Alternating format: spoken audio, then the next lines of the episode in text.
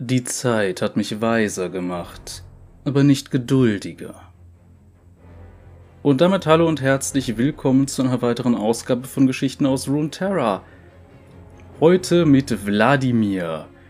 Und ich muss ehrlich zugeben, ich freue mich drüber, weil dieser Charakter doch recht interessant gestaltet ist. Und ich würde sagen, wir kommen zuerst mal wie üblich zum Design, danach lese ich seine Geschichten vor, bis auf eine, die ein bisschen den Rahmen sprengen würde, weil sie doch relativ lang ist. Die ist dann aber schön natürlich in der Liste von Geschichten, die ich noch abarbeiten werde. Aber er hat von der Zeit eine Color Story bekommen, was auch ziemlich lange gedauert hat.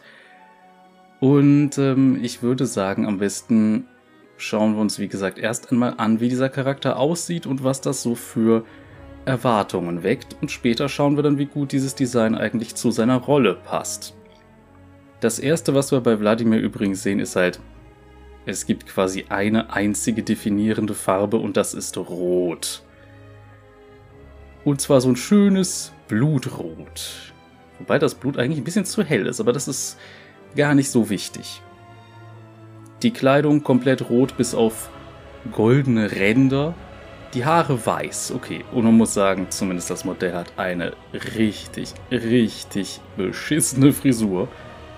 Ansonsten sehen wir noch ein bisschen Metall an einigen Stellen, insbesondere an den Fingern trägt er entsprechende Krallenaufsätze. Aber das auffälligste ist wohl diese seltsame Kugel aus Blut, die um ihn herum fliegt. Zumindest im Splash Art. Ansonsten muss man aber sagen, zum Beispiel die gestreifte Hose hm, hat mehr so einen Zirkus-Look, wenn ich ehrlich bin. Aber der weite Kragen und insbesondere dieses ja schon übertrieben hohe Design vom Kragen und eben auch wie das Revers auseinandergeht, das alles wirkt, sagen wir mal, übertrieben aristokratisch. Und ich glaube, die allererste Assoziation, die man hat, wenn man diesen Charakter sieht, ist Vampir. Jetzt ist es allerdings so. Meines Wissens nach gibt es in Runeterra überhaupt keine Vampire. Dieser Charakter ist tatsächlich keiner. Auch wenn er viel mit Blut zu tun hat, er ist was anderes. Was genau, das erfahren wir dann in seiner Hintergrundgeschichte. Ich muss aber sagen, er braucht dringend mal ein Visual Update und ernsthaft diese Messerfinger, die können, glaube ich, auch weg, wenn man ihn mal neu designen würde. Das wäre wahrscheinlich gar nicht so unbedingt nötig, weil er ist ja auch kein Nahkämpfer. Was soll das über ihn aussagen? Und die Frisur. Die hat man so in allen Sachen, in denen man ihn nachher mal gesehen hat, wie zum Beispiel in dem äh, Story Art zu Allein, also seiner Color Story, als auch in seinem Splash Art inzwischen und in dem Story Art zu, ähm, wie heißt es, Kunst ist Leben, also seiner etwas längeren Geschichte. In allen versucht man halt sein Sahnehäubchen auf dem Kopf ein bisschen runterzuspielen. Was ich sehr gut nachvollziehen kann, weil es sieht halt einfach kacke aus. Und apropos, was auch ein bisschen sehr eigenartig ist, dass zum Beispiel die, ich weiß nicht, ob man es als Manschetten oder so bezeichnen kann, auf jeden Fall viel zu breit für den eigentlichen Ärmel. Sieht mehr aus, als hätte er da irgendwelche Stoffstreifen einfach drum. Aber warum noch diese Klingen an dem Ding? Ich, ich verstehe es nicht, Wladimir, was soll das? Wozu diese ganzen Messer am Körper? Und naja, es ist einfach ein bisschen sehr, sehr übertrieben, so dass es schon auch wirklich in einen, ja, wie soll man sagen, man kann natürlich sagen, own your cringe und manchmal kann daraus auch was echt Cooles werden, aber in dem Fall, äh, nicht so ganz. Es gibt Sachen, bei denen man ein bisschen auf die Bremse hätte treten sollen. Aber gut, ihr könnt es alle inzwischen mitsprechen, wenn ihr die Folgen gesehen habt bisher. Wladimir ist einfach ein verdammt alter Champion. Und da hat man bei den Designs dann eben auch, äh, sagen wir, ein bisschen mehr kreative Freiheit genommen und teilweise ziemlich in Bullshit rausgehauen, wenn ich mal ehrlich sein darf. Aber gut, schauen wir uns doch einfach mal an, was eigentlich seine Story ist, weil naja, ich hatte zumindest schon mal was angeteasert, er ist mit einem gewissen Charakter verwandt. Über wahrscheinlich ein paar Ecken, aber das werden wir jetzt nachher auch mal hören. Viel Spaß mit der Hintergrundgeschichte.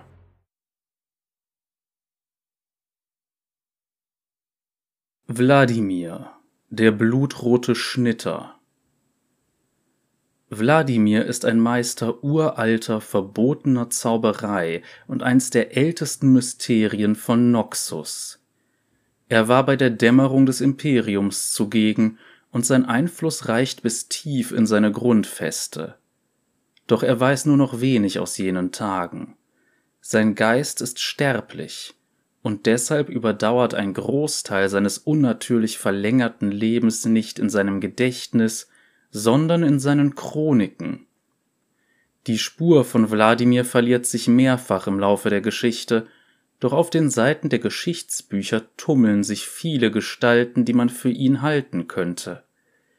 Die Legenden berichteten einst von einem Prinz in einem Königreich, das von den berüchtigten Dakin bedroht wurde, als ihr großer Krieg nach Valoran getragen wurde.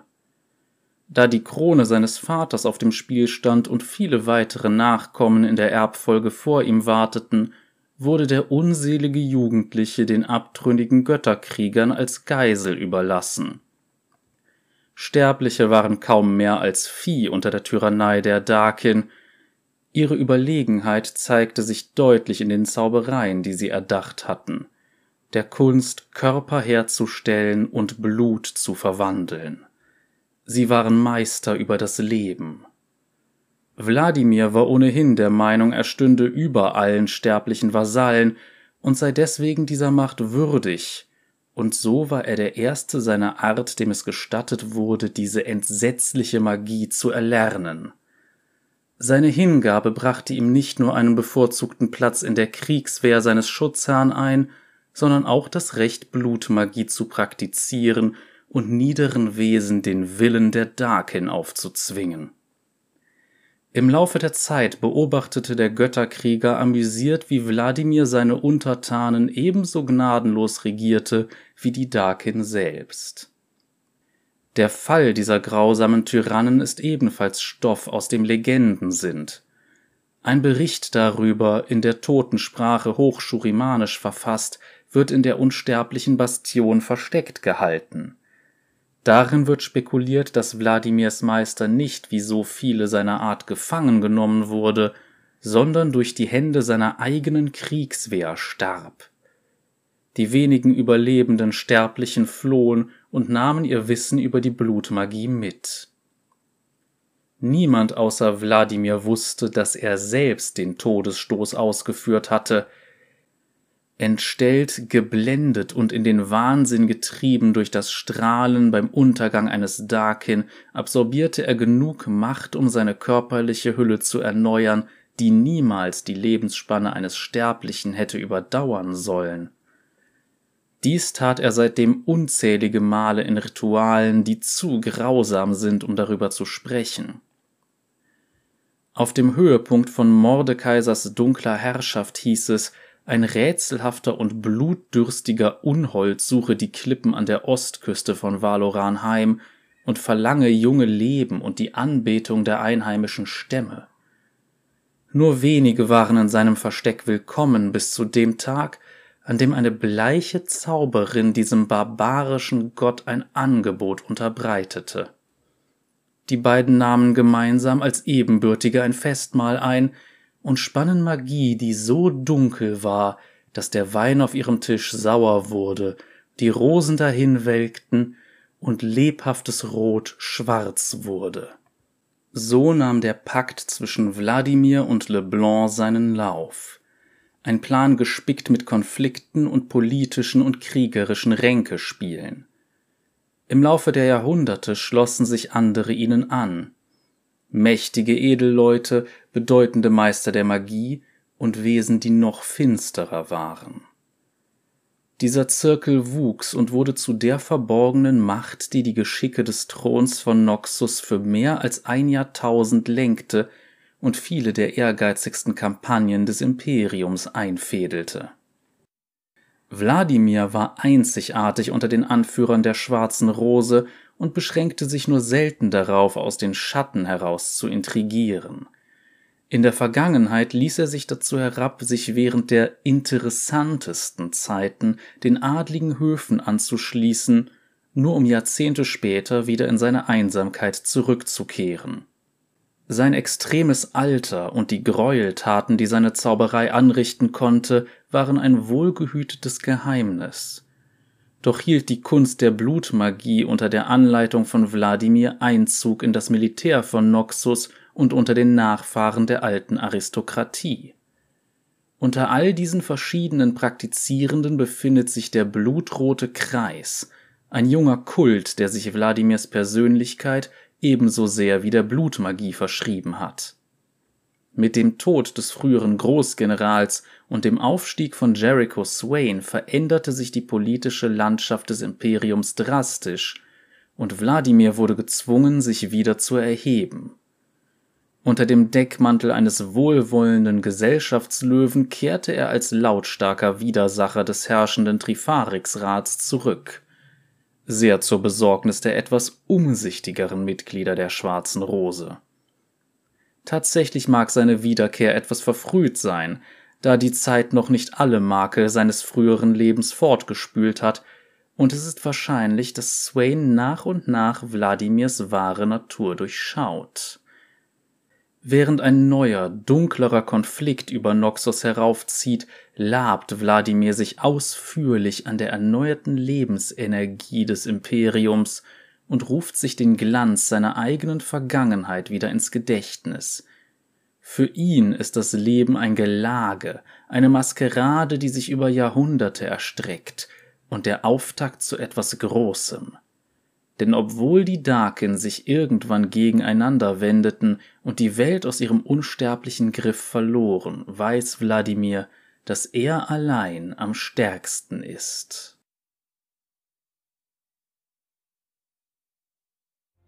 So, Zeit für Kontext.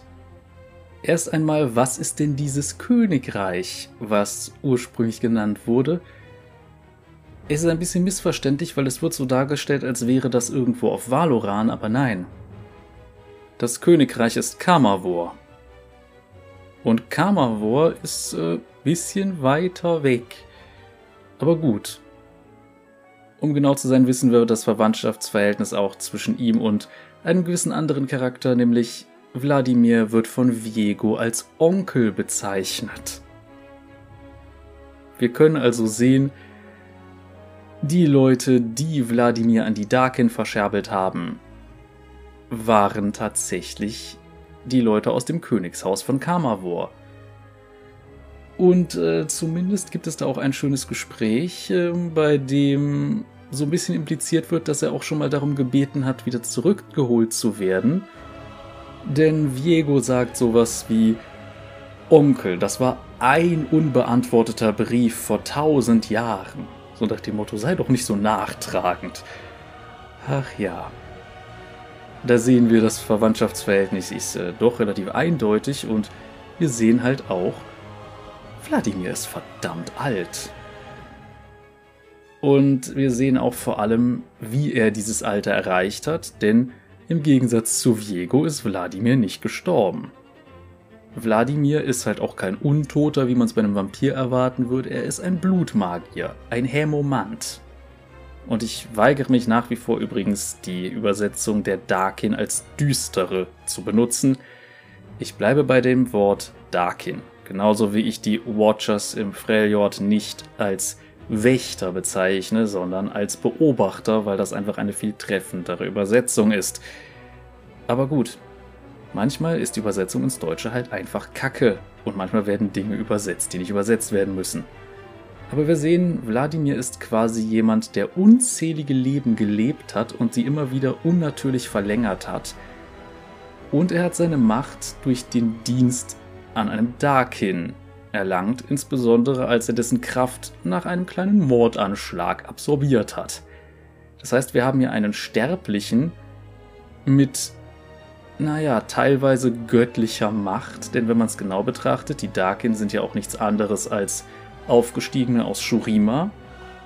die schließlich sich verbotener Magie zugewandt haben und solche Sachen.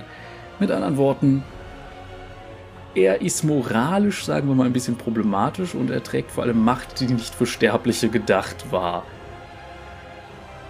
Und wir sehen auch, sein Geist ist nicht unsterblich, was halt bedeutet, dass er immer wieder sich wieder an seine Leben erinnern muss, weil die nicht von selbst so ohne weiteres in seinem Schädel haften.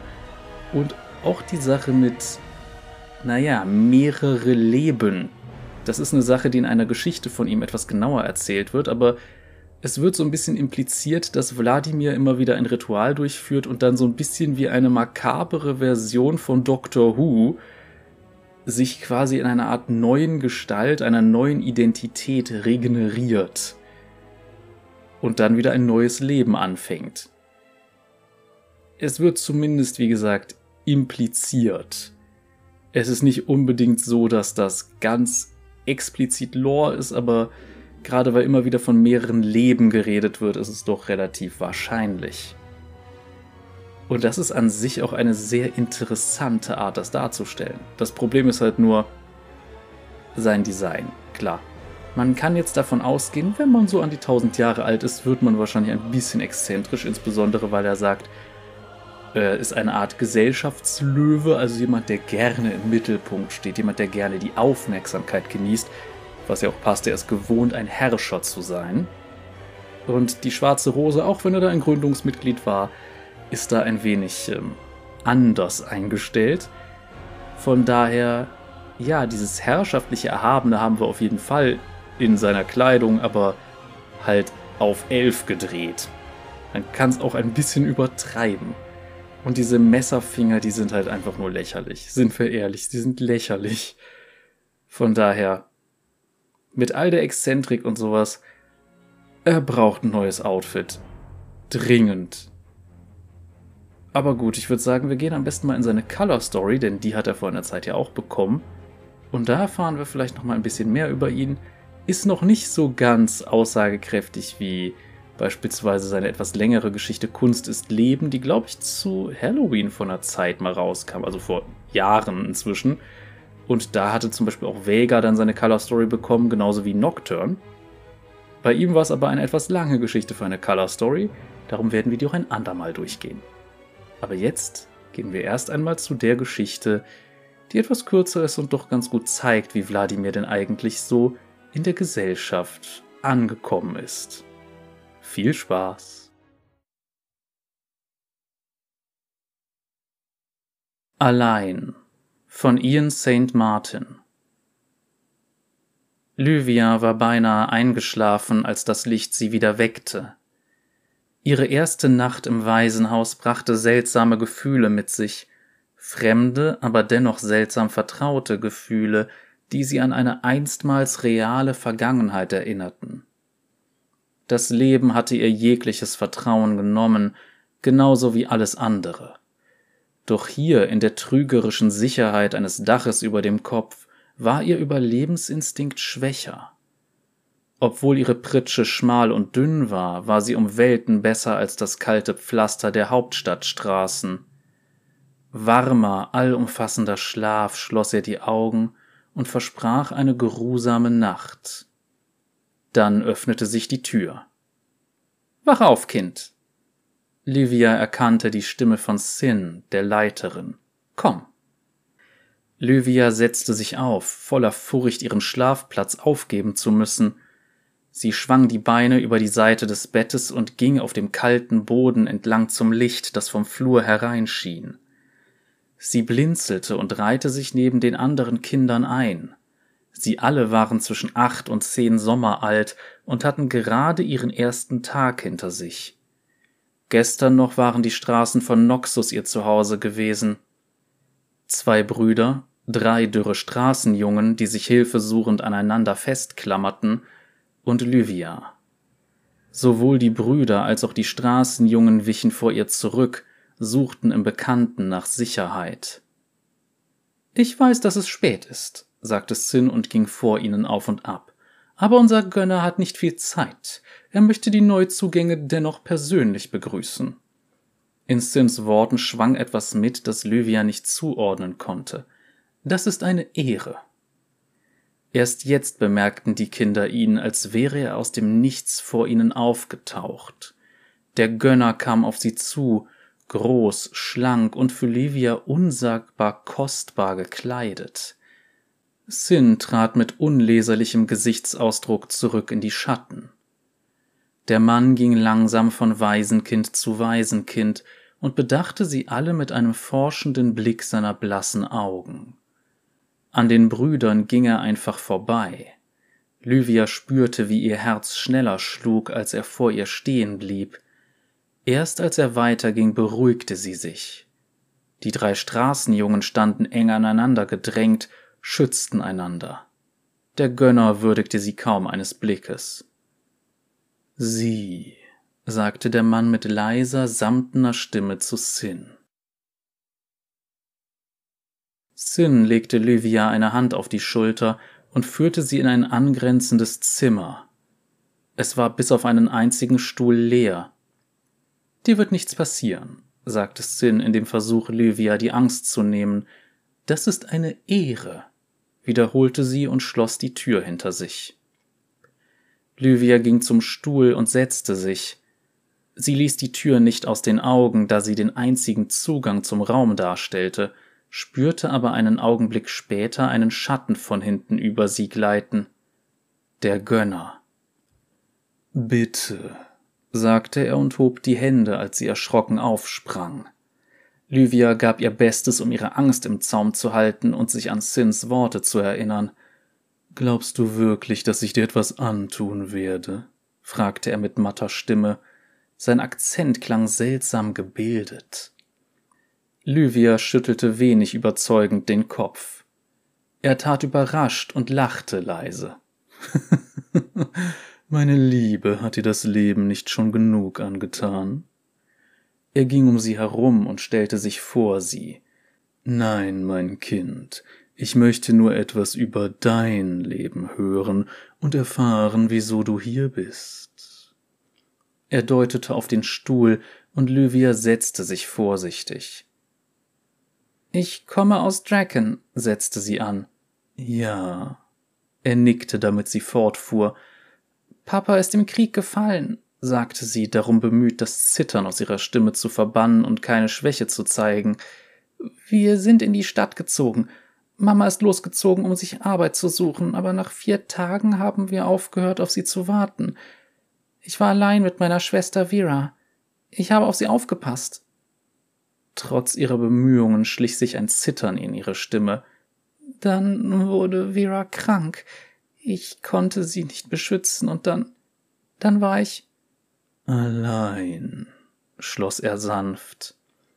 Schmerz erfüllte Lyvias Brust, der Schmerz des Verlustes. Allein, wiederholte sie, und eine Träne lief ihr über die Wange. So, hauchte er. Sie wich zurück, als er sich zu ihr hinbeugte.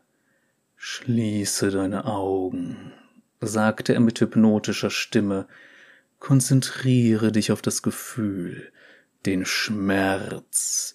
Diese Welt ist gnadenlos und hat dir diesen Schmerz zugeteilt, der nur in deinem Inneren Platz findet. Er umgibt dich, legt sich um deinen Hals, über deine Nase, deine Ohren, er will dich verschlingen, doch kurz vorher hält er inne. Stell dich dem Schmerz, und du wirst sehen, dass er vor dir bricht. Das ist Stärke.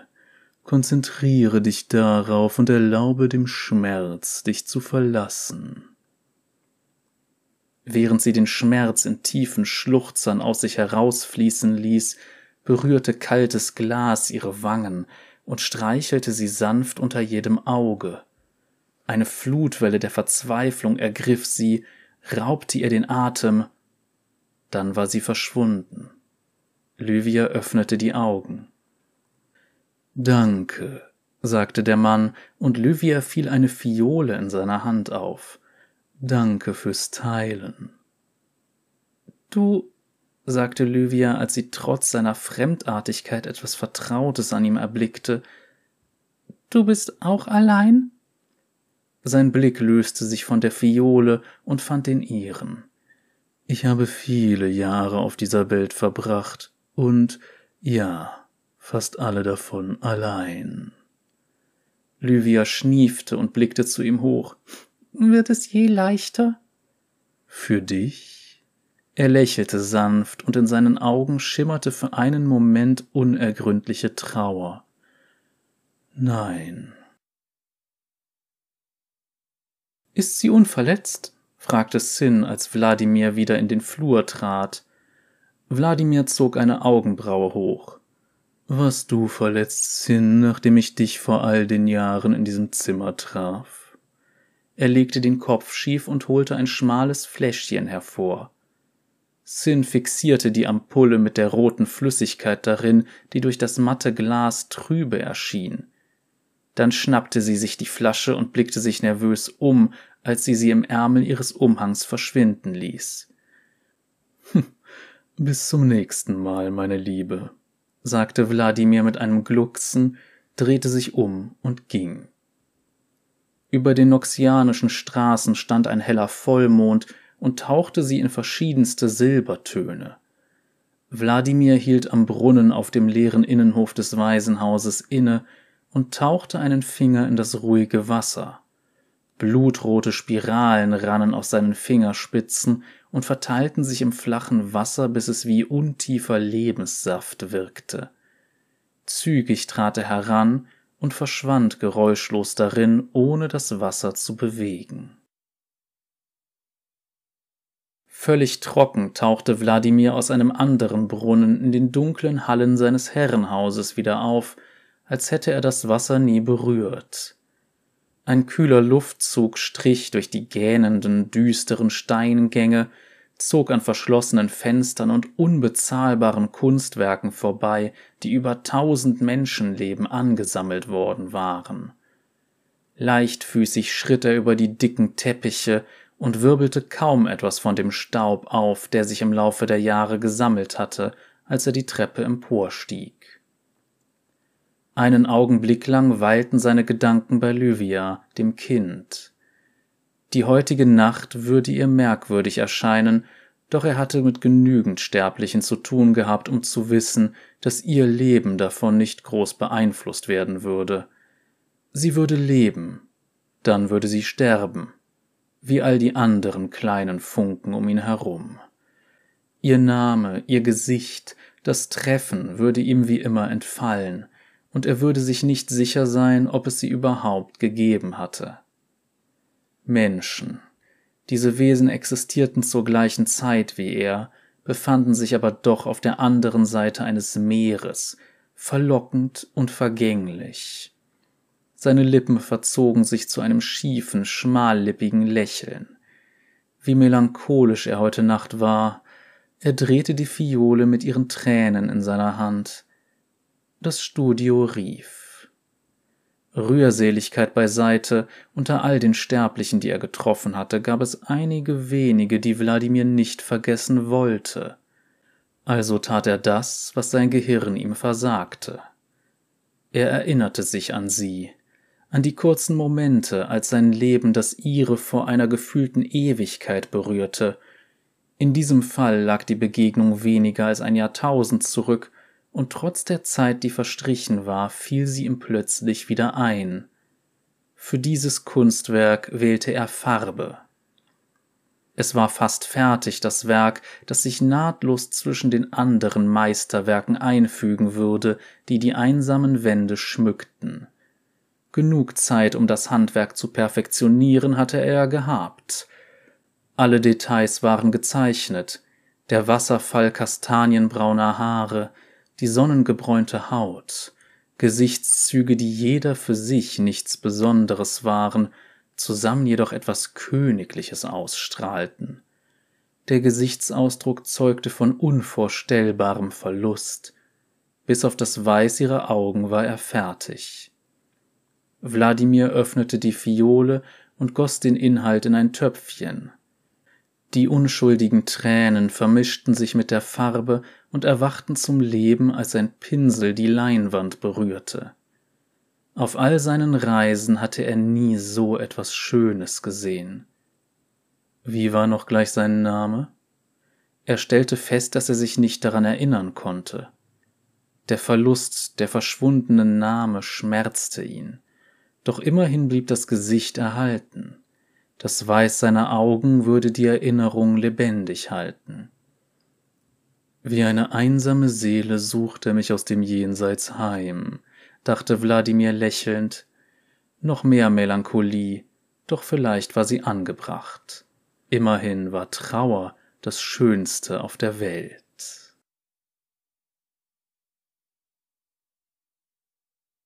Und damit haben wir jetzt auch seine Color Story abgeschlossen. Und ja, wir sehen zumindest, er ist eine Art exzentrischer Künstler. Ich meine, er hätte auch einfach Wasser nehmen können, ne? Aber nein, es müssen unschuldige Tränen sein. Und er scheint wirklich eine Art, naja, Faszination für Melancholie und Trauer zu haben. Was gerade wieder sehr gut zu dem Vampir-Image passt, wenn man mal ehrlich ist, aber ja, man fragt sich dann natürlich auch, was war eigentlich die Beziehung zu diesem Mann, den er da gemalt hat. Man weiß es nicht. Man weiß es absolut nicht. Man könnte natürlich sagen, hm, vielleicht erfüllt er ja auch einfach das Bisexual Vampire-Klischee, aber ich weiß es nicht. Nach dem Motto, wenn du so alt bist wie ich, da probierst du Dinge aus, mein Schätzchen. Aber nee, ich glaube nicht. Man weiß es nicht. Aber es ist interessant, dass er quasi Tränen sammelt, um seine Farbe damit anzurühren und eben in dieser Melancholie und Trauer schwelgt. Es ist interessant. Was mir aber aufgefallen ist, unter anderem bei dem Bild, das zu dieser Color Story veröffentlicht wurde, man hat wirklich versucht, seine Hose weniger lächerlich wirken zu lassen, den Kragen ein bisschen gekürzt und die Messer ein bisschen weniger hervorgehoben und so, dass zum Beispiel auch diese baumelnden Messer an den Manschetten immer im Schatten liegen. Man scheint wirklich zu versuchen, die lächerlichen Elemente seines Designs ein bisschen im Hintergrund zu halten. Und mir ist übrigens noch eine andere Sache eingefallen, die ein bisschen seltsam ist und auch wieder damit zu erklären ist, dass man Wladimir mehr als eine Art überzogenes Klischee designt hat und nicht wirklich für diese Welt. Und zwar er ist der Onkel von Viego. Viego, sowohl Name als auch Akzent, sind eher spanisch. Aber Wladimir hat einen slawischen Namen. Gut, er redet jetzt nicht in slawischem Akzent, aber ihr wisst, wie ich das meine und ich kann keinen guten slawischen Akzent. Es ist halt so, dass natürlich gerne so das Klischee genommen wird mit dem Vampir, dass das was eben aus der eher slawischen Folklore wäre, was noch nicht mal hundertprozentig korrekt ist, aber naja, wenn man bedenkt, wer, naja, Dracula geschrieben hat, Bram Stoker, also, das war ja so mehr oder weniger die Grundvorlage für die meisten modernen Vampirgeschichten. Aber aus irgendeinem Grund wird da gerne sowas genommen, warum auch immer. Und darum, auch wenn er selber kein Vampir ist, sondern nur ein Hämomant, ein Blutmagier, ähm, musste man ihm natürlich den klischeehaftesten Vampirnamen geben, den es gibt, nämlich Wladimir, beziehungsweise in kurz Vlad. Wer sich jetzt fragt, woher kommt der Name eigentlich? Also zumindest Brim Stoker hat sich für seine ursprüngliche Dracula-Geschichte inspirieren lassen von einer historischen Figur, nämlich Vlad Draculea, genannt Tepesch, der Pfähler. Wer sich jetzt fragt, was ist das denn für eine Geschichte? Das war der Fürst der Walachei, wenn ich mich recht erinnere. Und dieser hat unter anderem ähm, eine Schwäche für die Hinrichtungsmethode des Pfählens gehabt und war auf eine sehr makabere Art ein Kriegsheld, denn er hat unter anderem das osmanische Invasionskorps demoralisiert, indem er ihnen reihenweise gepfählte Osmanen präsentierte. Und Pfählen ist echt keine schöne Art zu sterben. Aber gut, man könnte sich jetzt natürlich auch fragen, woher kommt denn eigentlich der Name Draculea? Was bedeutet das? Streng genommen so viel wie Sohn des Drachen, denn sein Vater war Vlad II. Dracul und Dracul bedeutet eigentlich so viel wie der Drache, weil er war Mitglied des sogenannten Drachenordens. Das war ein katholischer Adelsorden. Und entsprechend ist es so, dass eigentlich, wie gesagt, Draculea als Sohn des Drachen übersetzt werden müsste. Allerdings, weil unter anderem in der Landessprache auch Drak Teufel bedeutet, wurde es dann wegen seiner Grausamkeit auch gerne als Sohn des Teufels übersetzt. Was dann wiederum aufgrund der Blutrünstigkeit auch zu gewissen, sagen wir mal, ähm, Gerüchten über Blut trinken und so weiter geführt hat. Und damit wurde quasi die Vorlage für den modernen Vampirmythos geboren, eben über Bram Stokers Dracula. Was mit der historischen Figur nicht mehr allzu viel zu tun hatte. Aber gut, jetzt wissen wir zumindest, woher denn eigentlich dieser Klischeename kommt. Und genug Trivia-Wissen für heute. Ich würde sagen, wir kommen erst einmal zu dem, was bei jeder Champion-Folge jetzt kommt, auch wenn es nur noch alle zwei Wochen eine Champion-Folge gibt, nämlich eine Abstimmung. Wieder hat mein Zufallsgenerator drei Champions ausgespuckt. Ihr dürft euch aussuchen, wen ihr davon gerne haben möchtet. Zur Auswahl stehen Trindamer, der Barbarenkönig, Wukong, der Affenkönig und Karma, die Erleuchtete. Man könnte sagen, es wird eine sehr royale Runde hier mit zwei Königen. Ähm, wer sich jetzt fragt, wer diese Charaktere sind. Trindamer ist der Anführer eines Barbarenstammes aus dem Freljord und der Ehemann von Ash. Also er ist mit einer der Anführer der Avarosa. Wukong hingegen ist ein Vastaya und ein Schüler von Master Yi und hat unter ihm eben das Wuju gelernt. Und Karma ist so jemand wie die spirituelle Führerin von Ionia, die die Seele des Landes in sich trägt. Also die aktuelle Trägerin dieser Seele heißt auch eigentlich Dara. Sie ist so ein bisschen was wie der Dalai Lama. Aber gut, ihr könnt da gerne natürlich dann in meinem Community-Tab abstimmen, wen ihr davon haben wollt. Findet ihr entweder als erster Link in der Videobeschreibung oder eben, naja, über meinen Kanal und Community. Oder auf eurer Startseite, wenn ihr häufiger meine Sachen guckt. Genug davon, kommen wir zum anderen YouTube-Kladderadatsch, wie ich es immer so schön nenne. Ihr könnt zum Beispiel erstmal abonnieren, falls ihr das noch nicht getan habt, weil, wisst schon, Glocke, falls ihr das noch nicht getan habt. Und ja, die Zahlen, wenn die hochgehen, ist halt super. Kommentare das gleiche. Nur bitte verzichtet auf Kommentare, die ich schon tausendmal beantwortet habe. Also Sachen wie, spielst du League of Legends? Ähm, so gut wie gar nicht. Zweitens, mach mal den Champion. Erstens, auf Forderungen gehe ich sowieso nicht ein, außer mit Nö. Oder eine Erklärung, warum ich nicht auf Forderungen eingehe. Und zweitens, diese Abstimmung gibt es aus einem guten Grund. Und drittens hatte ich jetzt sogar schon mal erlebt, dass jemand meinte, hey, kannst du mal den machen? Und den Charakter gibt's schon auf meinem Kanal. Es gibt so ein Lupensymbol auf der Kanalseite, Leute. Also es ist schlimm genug, dass ihr überhaupt mit sowas auf mich zukommt, weil es gibt diese Abstimmungen. Ich mache keine Sonderfolgen für Charaktere, nur weil sich die jemand wünscht. Aber wenn ihr dann dieses Bedürfnis habt, könnt ihr doch wenigstens vorher überprüfen, ob es den Charakter nicht schon gibt, denn ich werde jetzt keine zweite Folge für denselben Charakter machen, außer er kriegt eine neue Geschichte. Aber gut, ich finde es einfach nur ein bisschen respektlos in dem Moment, weil einerseits sind die Regeln klar. Das heißt, entweder gucken Leute die Folge nicht zu Ende oder ihnen ist einfach egal, wie ich das handhabe. Und da denke ich mir, hör mal, nö.